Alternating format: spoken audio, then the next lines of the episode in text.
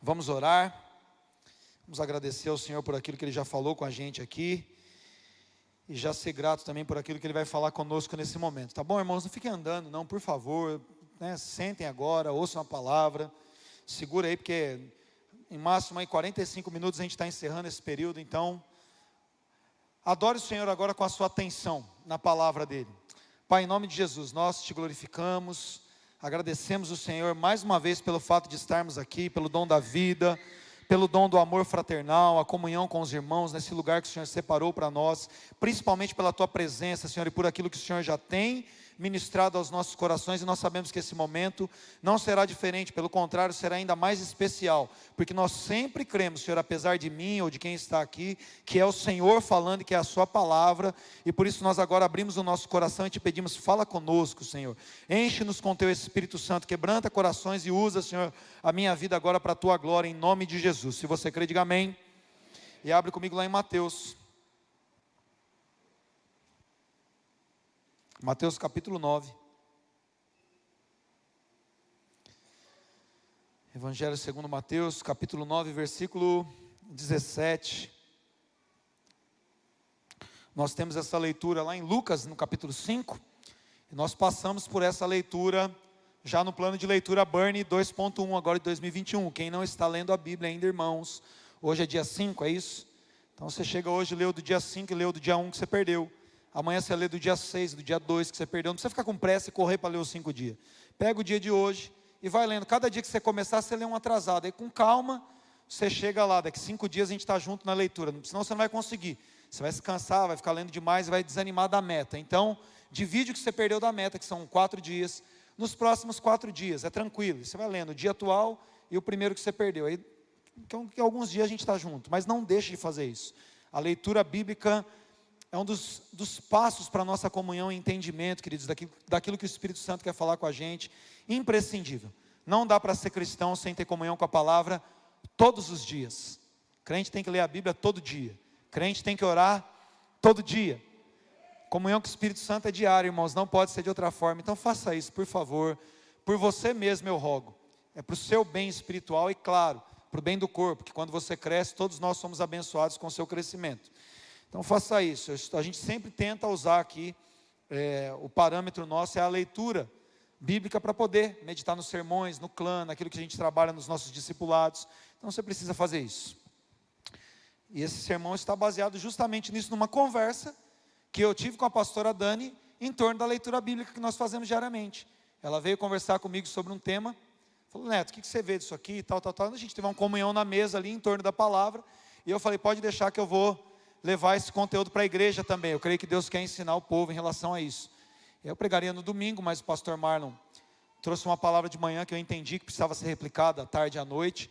Eu falei, na terça eu levo a palavra, não tem problema. Então preste atenção nisso, que é o que Deus quer falar conosco aqui. Mateus 9,17 diz assim: Nem se põe vinho novo em odres velhos, porque se alguém fizer isso, os odres se rompem e o vinho se derrama, e os odres se perdem. Mas põe-se vinho novo em odres novos, e ambos se conservam. Bom, é um pouco é, ambíguo, talvez, o nome dessa mensagem, que eu coloquei como vinho velho. Na verdade, a ideia era colocar de vinho envelhecido, mas eu deixei o vinho velho aí para bugar um pouco a sua mente, porque nós, como bons cristãos, usamos uma expressão maravilhosa, que é verdadeira, de que o vinho novo o vinho novo, o vinho novo, diga comigo com convicção, é melhor.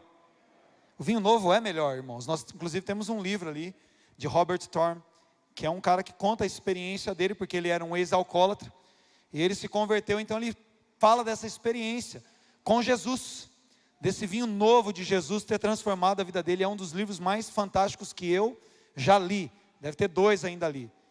Então, se você estiver pensando numa leitura para começar e não tem um livro, o vinho novo é Senhor, pegou de jeito. A maneira como ele foi guiado pelo Espírito Santo é incrível.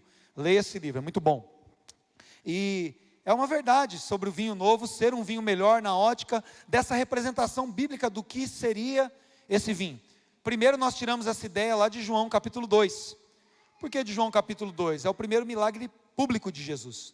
Então Jesus quando ele está num casamento, Notoriamente é, é perceptível que Jesus era amigo da família ali, do noivo, talvez da, da noiva, não sei, mas ele estava convidado ali junto com a sua mãe. Então, provavelmente eram famílias ali, inclusive porque eram famílias da, da sua terra, de criação. Era uma família ali da Galileia. Jesus era de Nazaré da Galileia, a família estava ali em Caná da Galileia. Então, era uma família ali da, do condado ali de Jesus. Então, provavelmente amigos dele. Ele estava presente nessa festa. Então, é, existia uma cultura. O vinho sempre foi, o vinho é na Bíblia uma representação de alegria. Inclusive é, é, é, tratado como o Espírito Santo, a presença do Espírito em nós. É tratado como a abundância de Deus nas nossas vidas e como um sinal da prosperidade. O vinho é um elemento usado para falar disso, da presença do Espírito Santo, da alegria proporcionada pela presença do Espírito Santo. E Jesus, quando está nesse casamento, acontece de acabar o vinho. É, e tem até a, aquela passagem que Maria fala: Jesus, o vinho acabou. Ele fala: O que, que eu tenho contigo, mulher? E as pessoas usam como um meme ali para dizer que de alguma maneira Jesus quis dar uma patada ali em Maria, não tem nada a ver com isso. Na verdade, é uma forma de Jesus de falar: puxa, mãe, me, eu ainda quero ficar seguro aqui. E de certa forma, Maria é usada até para impulsionar ele no ministério. Falou: não, pode fazer o que ele tem para fazer, porque Maria foi sensível ao Espírito Santo. Mais uma vez, Maria era uma mulher sensível ao Espírito Santo. Ela foi sensível que era o momento, e ela, como mãe e como autoridade de Jesus, com todo jeitinho feminino, ela disse: faz o que ele fala, faz o que ele mandar. Maria, de certa forma, dá aquela empurrão, aquele empurrãozinho de mãe para ele. Pode fazer, filhão, que eu sei que é agora. Olha a sensibilidade dessa mulher de Deus. E é quando Jesus então pega aquela água suja, pega aquelas talhas que eram usadas para a cerimônia dos judeus ali, para purificação, para lavar pé, para lavar mão, eram essas talhas. Era um balde de lavar pano, se fosse para pegar agora a ideia para você entender. Pegou aquele balde do tanque ali, com aquela água de lavar os pés, e transformou no melhor vinho da festa. E a gente diz que o vinho novo é melhor justamente porque a lógica nessas festas é que você ia servindo ali vinhos de melhor qualidade. Então, quando a galera já está ali no terceiro, quarto dia da festa, o cara começava a empurrar o vinhozinho pior. Imagina, o cara está quatro dias na festa ali, celebrando o casamento, festas de sete dias. Quando chega no quarto dia da festa, se desse ali um cantina do vale, o cara falava que era um vinho reservado, tranquilamente. Isso aqui é um francês, era um cantina do vale. e o cara então empurrava o vinho piorzinho, era o que acontecia. Então, curiosamente, o rapaz que é responsável por esse serviço metra ali diz para Jesus, é, diz para o noivo, na verdade, fala: olha, tem uma coisa acontecendo diferente nesse casamento, porque todo mundo serve primeiro vinho bom e no final serve o vinho de má qualidade, quando todo mundo já está alegre. Mas nesse casamento aconteceu algo diferente. Você reservou o melhor vinho para até, até esse momento. E era o vinho que Jesus tinha feito. Isso representa na nossa vida todas as coisas que não tem mais possibilidade de ter alegria, não apenas a restauração dos casamentos, mas restauração no nosso ministério, restauração na nossa comunhão com o Espírito Santo no momento em que todo mundo olha para a gente e pensa que não vai sair nada mais de bom. Se Jesus estiver presente na nossa vida, aquilo que ele produz é muito melhor do que tudo que nós experimentamos. E quando nós olhamos por esse prisma, irmãos, não existe nenhuma afirmação mais sensata do que dizer que o vinho novo é melhor. Por que o vinho novo é melhor? Porque aquilo que Jesus faz é completamente diferente de todo esforço religioso nosso para produzir algo de bom. Tudo que nós tentamos fazer na nossa vida, e o casamento simboliza muito isso, essa comunhão e a intensidade de tudo que nós somos, todo esforço na força do nosso braço, todo esforço religioso das nossas obras, todo esforço religioso para produzir algo de bom no nosso chamado, no nosso ministério, representa essa sequência de quando a gente sabe que não está dando mais certo, a gente então tenta empurrar alguma coisa e vender gato por, gato por lebre. Exatamente o que acontece nessas festas. É o que acontece com Moisés, quando ele via que a glória de Deus se desvanecer e continuava usando o véu, para tentar empurrar uma aparência de que tinha coisa boa nele ainda. E é o que acontecia nas festas, mas não é o que acontece com alguém onde Jesus habita. Quando Jesus providencia na nossa vida, o que ele faz é muito melhor do que qualquer coisa que nós podemos fazer. E eu digo isso para você por quê? Porque hoje eu quero dizer para você que o vinho velho é melhor. Então, antes de contrariar a sua mente, eu preciso dizer para você, não perca de vista aquilo que você já sabe sobre o vinho novo nessa ótica. Mas eu quero dizer algo para vocês que o vinho velho é aquilo que Jesus quer produzir em nós, e talvez o sentido velho aqui soe um pouco mal, mas seria uma maneira mais fácil de você guardar aquilo que eu quero dizer a respeito do vinho que envelhece. Todos nós, irmãos, quando nós falamos sobre querer um vinho novo, se eu perguntar para você aqui nessa ótica, quantos querem um vinho novo de Deus nas suas vidas? Quantos querem um vinho novo de Deus nas suas vidas? Os outros não querem, tá bom do jeito que vocês estão vivendo, então tá bom. Eu quero vinho novo de Deus na minha vida, irmãos. Todos nós queremos viver aquilo de novo que Deus tem para nós. Eu sou um camarada aqui, né, e eu sei que a, a, igreja Burn tem essa linguagem de pregar sobre as coisas novas. Você quer o novo? Diga comigo, sim. Eu quero o novo, irmãos, eu também quero o novo, não tem nada errado em querer o novo. Mas quando nós percebemos, inclusive no, próximo, no próprio texto que nós lemos aqui sobre esse vinho novo, Jesus disse que não dá para pôr vinho novo num odre velho. E esse é o segundo ponto aqui. A gente só pode colocar vinho novo em odres novos. Isso tem tanto uma explicação aqui na própria sommelharia, aqui na própria cultura do vinho, mas é uma explicação que passa dessa questão carnal ou física e material do vinho para algo espiritual. Pessoas que ainda representam uma estrutura velha de mente, pessoas que ainda estão presas a uma aliança antiga, não podem receber as coisas novas que vêm de Deus. É por isso que ele diz: Eu não posso derramar um vinho novo em odres velhos. E nesse momento, Jesus estava falando sobre os seus próprios discípulos. Então, nós estamos completamente envolvidos nessa afirmação. Porque o questionamento aqui era sobre os discípulos de Jesus que ainda não jejuavam. E Jesus falou: o noivo está com eles. E tem outra coisa, Jesus explicando sobre o jejum, ele estava dizendo: não adianta vocês jejuarem com essa intenção de receber uma novidade espiritual, enquanto vocês querem se manter numa aliança antiga, enquanto vocês querem se manter numa estrutura antiga. O jejum ou trazer algo de Deus para vocês numa estrutura velha vai arrebentar com vocês. Vocês não estão prontos para viverem o novo. Jesus disse: os discípulos também estão num processo agora de reestruturação dos odres. O noivo vai ser tirado deles, eles vão experimentar a santificação que vai vir com a minha morte e a minha ressurreição. Aí eles serão odres novos, e aí eles vão jejuar, porque o jejum é uma prática para receber coisas novas de Deus. Aliás, se você tem jejuado, pensando em receber bênçãos materiais, jejuado pensando em receber respostas físicas, você tem feito jejum, de certa forma, digamos que menor do que ele é. Não vou dizer errado, mas muito menor do que ele é, porque o jejum, o próprio Jesus aqui tem a ver com receber revelações novas, para receber novidades espirituais, para receber o vinho novo, uma transformação de estrutura. Jesus morreu por nós, nós somos santificados, nós nos tornamos odres novos, e agora que a presença física do noivo não está conosco, nós jejuamos então para nos aproximarmos dessa presença física dele conosco na comunhão, e então sermos cheios da renovação que o Espírito Santo produz através dessa comunhão. Amém, irmãos? Então você precisa renovar seu entendimento sobre jejum.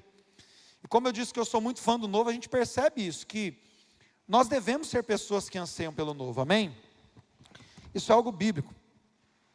Precisa soltar o microfone para abrir a água. Isso é algo bíblico. Querer o novo é algo bíblico. Eu gosto muito de todas as expressões é, tipológicas daquilo que a gente vê no Velho Testamento, que depois então são absorvidas pela, pela realidade. O maná desce do céu e o povo está caminhando, saindo da escravidão do Egito rumo à terra prometida, que é exatamente essa transição nossa da escravidão para as mãos, das mãos de Satanás para a nossa Jerusalém celestial.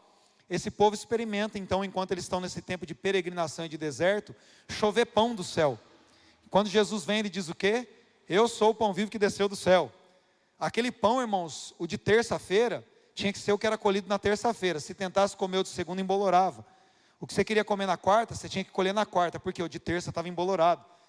E isso fala exatamente da comunhão diária, tanto que a oração do Pai Nosso fala disso novamente. O pão nosso diário, de cada dia, nos dá hoje. A comunhão com Jesus é todo dia.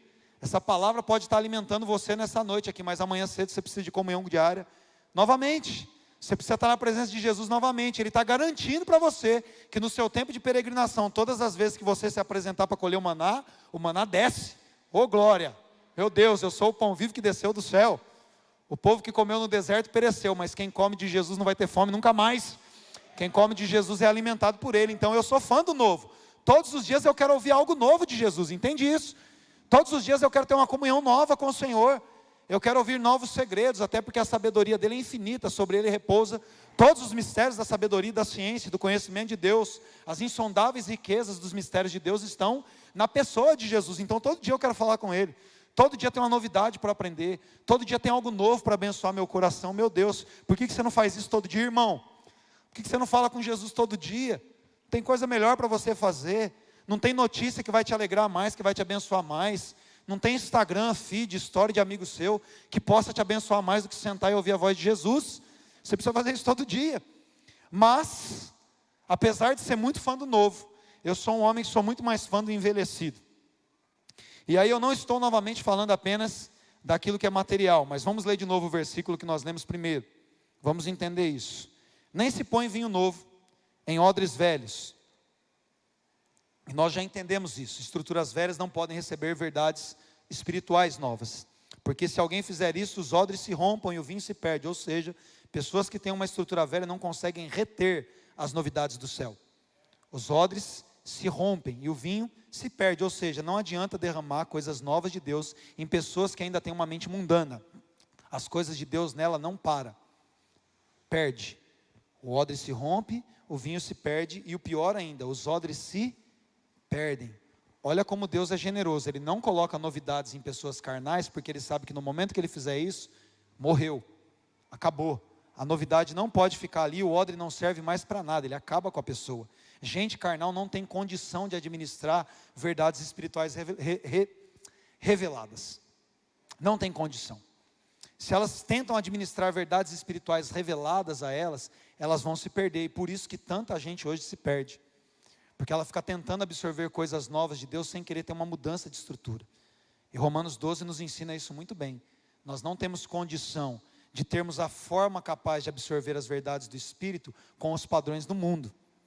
Quem é conformado com o mundo não consegue estar capacitado a viver a vontade de Deus revelada, a sua boa, perfeita e agradável vontade. Isso causa destruição.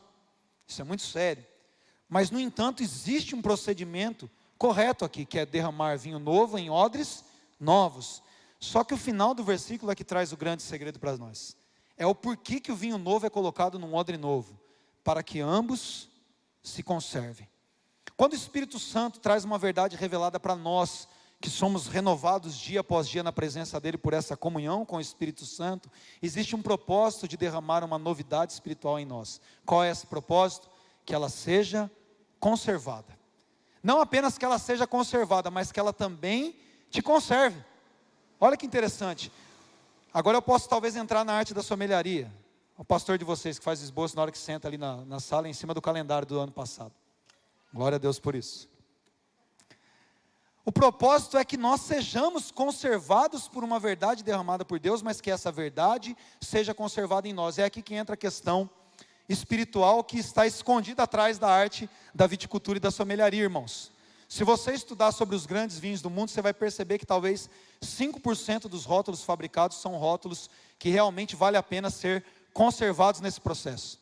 Pouquíssimos vinhos. Para você ter uma ideia, mais ou menos, pelo menos há dois anos atrás, quando eu ainda trabalhava na área, todos os dias, pelo menos 600 novos rótulos eram produzidos no mundo. Olha quanta coisa era fabricada, quanta novidade era empurrada no mercado.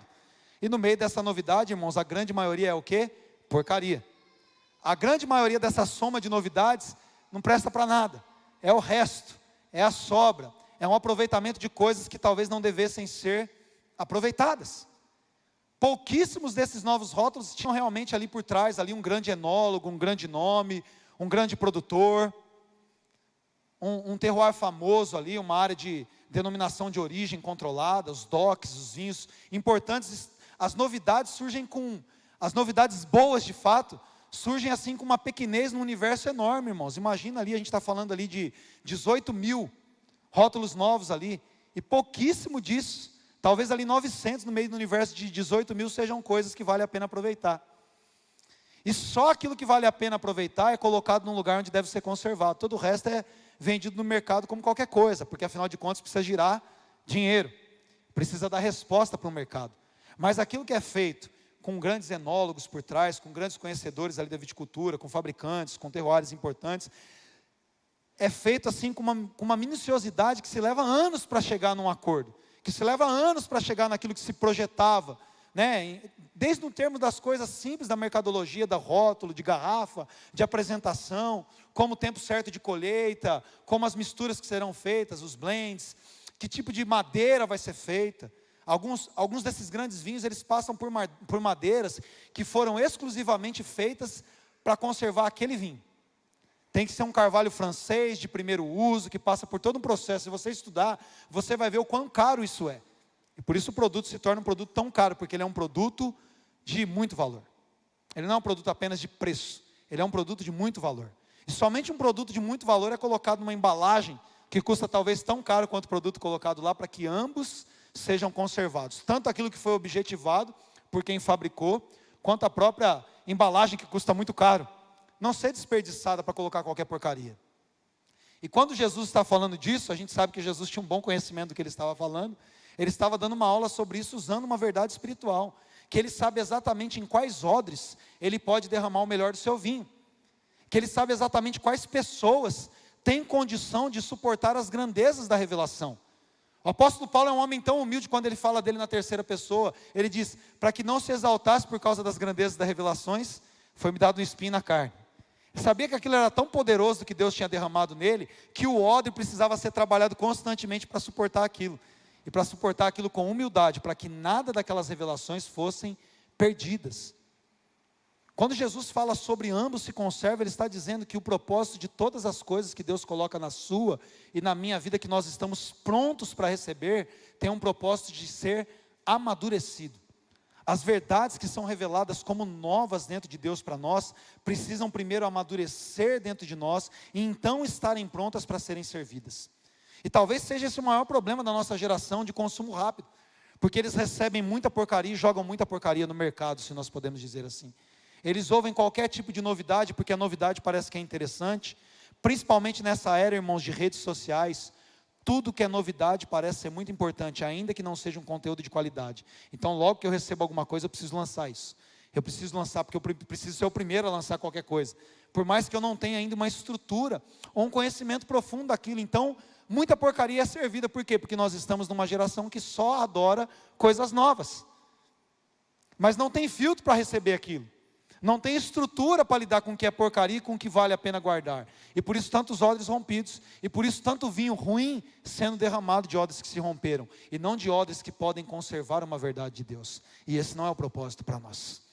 O propósito para nós, irmãos, como diz Jesus mesmo, alguns capítulos à frente do Evangelho de Mateus, o capítulo 13, no finalzinho, nos versículos 51 e 52, ao contrário de pessoas que apenas querem receber o novo, ao contrário de pessoas que apenas são aptas por novidades, ao contrário de pessoas que apenas, apenas querem estar na moda e ter algo diferente para falar, ter uma aparência diferente para mostrar, ter algo que chame atenção pela estética, ainda que o conteúdo não seja de qualidade, Jesus diz assim: vocês entenderam todas essas coisas? Jesus estava dando uma aula aqui muito importante. E aí ele diz assim: por isso, todo escriba, instruído no reino de Deus, é semelhante a um pai de família que tira do seu depósito coisas novas e coisas e coisas. Bom, a versão Almeida Revista e Corrigida diz: todo escriba instruído acerca do reino de Deus, ou reino dos céus, é semelhante a um pai de família que tira do seu tesouro coisas novas e coisas velhas. Olha a diferença. Olha só o que Jesus está dizendo, ele está dando duas figuras de linguagem de pessoas maduras. Primeiro, que um escriba não podia ser um novato. Um escriba não era alguém que, ah, eu sei escrever bem, vou copiar. Não, era o escriba versado. Aqui era um cara que conhecia as escrituras, era alguém que tinha condição de transcrever a palavra de Deus, a lei de Deus. Era alguém que se destacou na habilidade do conhecimento da palavra de Deus. A primeira figura que Jesus usa a respeito do seu reino, de pessoas que podem ensinar, de pessoas que podem ser uma voz falando, era um escriba. Era alguém que era versado no conhecimento acerca do reino de Deus. E a segunda figura é um pai de família Pai de família. Não é alguém que engravidou uma menina e pulou fora. Né? Não é o abortista masculino, né? O cara que engravida e pula fora abortou de alguma forma também. Mas aqui é um pai de família, alguém que assumiu a responsabilidade pelos seus filhos. É alguém que assumiu a figura de responsabilidade de defesa da sua família. A gente está falando de menino ou a gente está falando de homem? Nós estamos falando de uma figura de um homem maduro. Jesus disse que alguém que é maduro, que alguém que conhece o reino de Deus, não é só alguém que lida com novidades, é alguém que tem no seu tesouro coisas novas que vão sendo sempre recebidas, mas coisas que não se perdem, porque ele as guarda como um tesouro. Coisas novas e coisas velhas. O propósito do novo sobre as nossas vidas, irmão, é sempre que ele tenha solidez, é sempre que ele envelheça em nós, e são essas coisas que conservam o odre. Não são as novidades que você está recebendo nessa noite que conservam o odre. São as coisas que você recebeu e das quais você não abriu mão e decidiu caminhar nelas, que envelheceram em você, e são essas que você tem condição de ensinar e de derramar sobre alguém. São esses caminhos decorados por você e por mim que nós temos condição de ensinar os outros. São sobre as verdades nas quais nós conquistamos autoridade espiritual e moral que nós podemos estender as mãos e orar sobre os outros. São a respeito das coisas que o Espírito Santo derramou em nós lá atrás e que nós não abdicamos e que nós não deixamos que se perdesse, mas pela comunhão diária e constante foram sendo amadurecidas em nós, que nós nos tornamos pessoas com a capacidade de sermos mestres uns dos outros porque senão nós seremos como cegos guiando cegos no caminho. E esse é o terror, queridos, de uma geração ávida por novidades, igual os atenienses, lembra? Paulo diz que os atenienses não tinham interesse em outras coisas senão saber das últimas novidades. Qualquer coisa nova é legal, vamos fazer isso aí, irmãos. Existe uma geração, inclusive hoje, de denominações, isso é terrível, que não tem uma identidade específica, mas que ficam procurando qual é a última novidade. Qual é o último nome do mercado que se eu trouxer na igreja aqui vai bombar? Qual é a última música no repertório que se eu cantar aqui vai bombar? Qual é a última cor da novidade que vai bombar? Eu vou anunciar aqui antes, a gente vai tirar o preto da igreja, a gente vai pintar a igreja de cimento queimado. Vou movimentar o mercado de tinta, porque na hora que a gente começar a pintar, começa a perder a graça. Vocês já repararam isso? Eu não estou falando de nós apenas. Existem igrejas cuja identidade mais moderna como a nossa que não combina nem um pouco, mas a galera vai lá e pinta a parede de preto para quê? Você vê claramente que não tem nada a ver com a identidade de uma igreja contemporânea, mas o cara pintou por quê? Se você tentar sentar e conversar com o camarada por que ele fez, ele não sabe nem explicar. Uma tristeza essas coisas. Eu estou dando um exemplo esdrúxulo. É na Patricinha de Beverly Hills, que tinha Cher, os quarentões aí, quem, quem é quarentão aí que sabe o que é Patricinha de Beverly Hills? Então, uma certa vez que a Cher aparece com a blusa no episódio, e aí na sequência do episódio aparece uma outra moça lá com a mesma blusa que ela estava usando, e a Cher fala para ela, está revirando meu lixo? Tipo assim, né? Eu joguei, não uso mais e serve para você. Hoje nós temos uma geração de reviradores de lixo, de gente sem identidade que vê o que aconteceu para fazer depois. Isso é trágico, irmãos. Por que, que isso é trágico? Porque são pessoas que claramente demonstram não ter comunhão com o Espírito Santo. Porque quando nós temos comunhão com o Espírito Santo, a verdade revelada dele é derramada em nós. Existe originalidade, existe consciência do que eu estou fazendo. E você não pode ser assim. Ainda que exista um câncer denominacional da cópia, Ainda que exista um câncer denominacional da Maria vai com as outras, quem anda pela cabeça dos outros irmãos, na minha geração a gente falava isso, é piolho. Hoje não tem piolho, né? Hoje vermectina é para Covid, não serve mais para piolho. Pega piada, irmãos. Assim, quem anda pela cabeça dos outros é piolho, irmãos. É, a gente costumava dizer para os outros, não me segue não que eu não sou novela. Agora a gente tem que falar, não me segue não que eu não sou série da Netflix. Para de ficar copiando, tem originalidade. Isso não significa que você não possa aprender com outros, mas você precisa entender o que Deus está falando com você. E isso só acontece com quem tem comunhão diária. Quem copia os outros, copia por quê? Porque não tem comunhão diária. Porque não tem um estabelecimento de verdades de Deus, então eles passam a ser eco.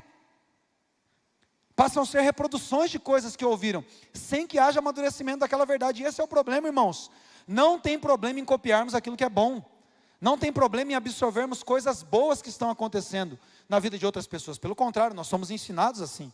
Nós aprendemos assim, nós absorvemos coisas positivas, mas que primeiro precisam cair em nós como odres novos e amadurecer. Nós precisamos absorver e entender se é bom para nós. Presta atenção numa coisa, eu posso falar até como denominação. Nós começamos a fazer os PGDs aqui, os pequenos grupos de discipulado. E ano que vem só não participa de PGD quem não quiser, ano que vem não, agora, nesse ano.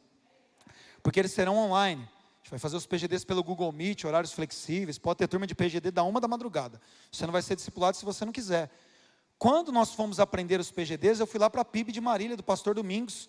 Fui para um seminário junto com o pastor Marlon e outros irmãos, aprender o que eles estavam fazendo lá.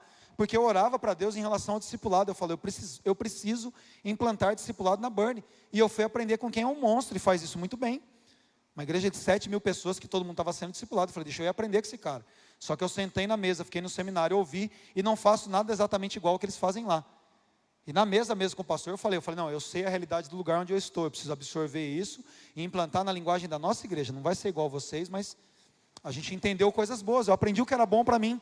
Eu peguei coisas novas do tesouro que tinha sido me dado naqueles dias, mas somei com as velhas que eu já tinha aqui. Falei, opa, vou tirar coisas novas e coisas velhas. Porque eu não posso ser uma reprodução do que outros estão vivendo. Você não foi chamado para ser um eco, você foi chamado para ser uma voz. A profecia a respeito de João Batista não é ele, é o eco que ecoa no deserto. É isso que diz? Não. João Batista sabia muito bem que ele não era um eco. Que se ele fosse para ser um eco, ele ficava em Jerusalém sendo Zacarias Júnior. repetindo as palavras do pai dele, usando as roupas do pai dele, estando no templo onde o pai dele estava. Deus mandou ele para o deserto para ele ser uma voz, alguém que tinha uma identidade revelada pela unção do Espírito Santo. Um vinho novo que tinha sido derramado sobre ele. Ele era um odre novo para receber um vinho novo, só que eles se conservaram. João Batista, até o final da carreira ali, permaneceu fiel a uma verdade que foi revelada a ele antes dele nascer. É por isso que a bordista é uma desgraça dos infernos mesmo, né? Porque antes de João Batista nascer, Deus revela o plano para ele. Fala para Zacarias: seu filho vai ser cheio do Espírito Santo, aonde? No ventre, irmãos. Como que você é crente e defende o aborto? Rasga a Bíblia e vai para qualquer outro lugar. Você não é crente se você defende. Existem Existem os casos de aborto que nós já sabemos. Eu estou falando do aborto espontâneo por qualquer motivo. É diabólico isso. Quem manda matar a criança quando nasce é o faraó, lá no Egito. Lá. Para com isso. Isso é diabólico. Não dá para entender quem fala que é cristão, que lê a palavra, e rasgou o Salmo 139. Eu ainda era substância informe e os planos de Deus já estavam escritos ao meu respeito. Com 14 semanas que nem foi aprovado no país vizinho, é um absurdo, não existe nenhuma substância informe. Estuda ciência e você vai ver que com 14 semanas o bebê está todo formado. Só falta crescer. Aí você autoriza alguém lá porque não tem uma gravidez desejada matar uma pessoa, está matando um ser humano. Então, assim, não dá nem para conversar com essas coisas. Né? Mas não era para eu falar isso. Não está no sermão aqui, mas vamos lá. Ou era, né? Enfim, João Batista foi uma voz, irmãos. Isso foi revelado para ele no útero. Sansão tinha um chamado revelado a Zoar na onde? Zoar não, é... Como é o nome da, da mãe de Sansão, gente? Zoar é a cidade. Bom, esqueci o nome da mãe dele, tem problema. Mas foi revelado isso na onde? No útero. Jesus era a semente do Altíssimo antes da concepção. O poder do Altíssimo vai te cobrir e você vai dar a luz ao Filho de Deus. Antes de Jesus estar no ventre de Maria, ele já era uma vida, porque a palavra de Deus é que gera vida. Antes de Lázaro ressuscitar, ele já estava ressurreto. Por quê? Porque Jesus chegou no lugar, ele é a ressurreição e a vida. Então, pelo amor de Deus, misericórdia, irmãos. E como assim Deus disse para o profeta Jeremias, lá em Jeremias, no capítulo 1, versículo 5, ele tem um plano para você, ele te escolheu para ser uma voz, desde que você estava no ventre da sua mãe. Você não é igual a ninguém, irmãos. Dentro do lóbulo daqui, da, eu não sei se é lóbulo o nome, lóbulo é essa parte de baixo, né? Mas no interior da sua orelha aqui, irmãos, existe uma assinatura digital, na sua íris existe uma assinatura digital, na sua impressão digital existe uma assinatura dizendo que você não é igual a ninguém. Deus fez você com especificidades que são é, irreproduzidas. Nenhum clone seu vai ser igual a você. Nenhum irmão gêmeo, se alguém tem um gêmeo aqui, é igual você. Existem linhas específicas a seu respeito. E você precisa, na comunhão com o Espírito, descobrir qual é esse vinho novo que eu preciso beber depois de ser envelhecido em você, na comunhão com Ele. Nós somos chamados para derramar um vinho envelhecido, bom vinho, o vinho de pessoas que foram versadas nessa comunhão com o Espírito Santo sobre a vida dos outros, para produzir a alegria do Espírito Santo daquilo que está sendo falado conosco, para gerar na comunhão do corpo, irmãos, a alegria da presença dEle, mas você precisa entender isso que as coisas que Deus está colocando em você, ou coisas que Deus te entregou lá atrás, precisam estar conservadas dentro de você para que você seja conservado na sua identidade. Se você não tiver essas verdades dentro de você e se elas forem derramadas, você não é conservado como um odre na sua identidade. E aí qualquer porcaria entra em você. E aí qualquer mentira encontra lugar em você. Qualquer vinho chumbrega, cantina do vale, novo, qualquer corotinho com tangue de uva entra em você. Você aceita qualquer porcaria. Agora, quando você tem a identidade de Cristo revelada dentro de você, quando você sabe quem você é, quando você se apega à palavra de Deus, você sempre vai ser um odre novo recebendo vinho novo, e um odre que está conservando vinho velho. Alguém que é sempre novo e alguém que é sempre conservado. Alguém que sempre tem algo de Deus para aquele momento, como alguém que nunca abriu mão das coisas que Deus disse lá atrás. E esse é o propósito de Deus para a sua vida. Não ser uma Maria vai com as outras, mas ser alguém que tem uma identidade se alguém com quem o Senhor pode contar para derramar as verdades reveladas do seu Espírito sobre você. Mas nós precisamos querer isso mais do que tudo, irmãos. Nós estamos numa geração, como aquela que Pedro diz e Judas diz também, de homens que são nuvens sem água, de gente que tem aparência de ter alguma coisa, mas não tem nada. O odre já rompeu, o vinho já derramou, e nós não somos chamados para ser assim, irmãos. Nós somos chamados para sermos odres cheios de vinho, porque as pessoas vão passar feridas por nós. E uma das propriedades do vinho é cura. Lembra do bom samaritano? Tinha azeite, tinha vinho, tinha recurso, Podia abrir mão do seu tempo para cuidar de alguém que está ferido. Deus quer que você tenha azeite, vinho, recurso, tempo. Entende isso? Ele quer usar você para abençoar a geração, a geração daqueles que estão perdidos, a geração daqueles que estão enganados porque têm bebido qualquer porcaria, porque têm ouvido qualquer mestre. Não é esse o propósito de Deus para nós, como a sua igreja, irmãos.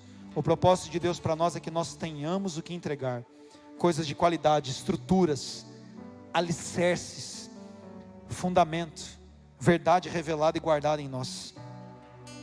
Em Ezequiel no capítulo 3, Talvez seja a maior revelação do ministério profético, irmãos. Ezequiel no capítulo 3 diz assim: Isso é quando o Senhor vai falar com o profeta.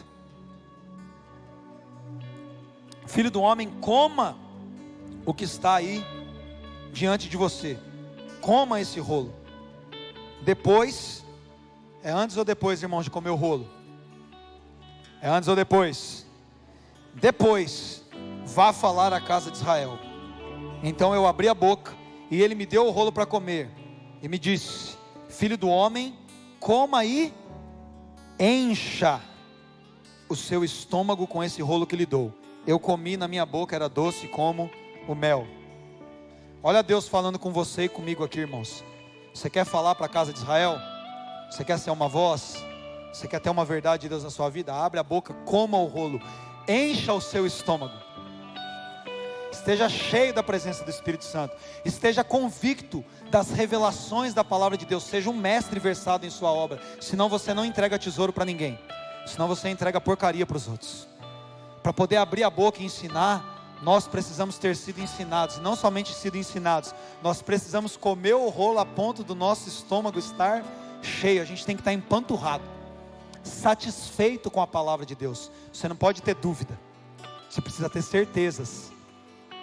Você não pode saber mais ou menos o que você leu no Google. Você não pode ser alguém que carrega dados e informações.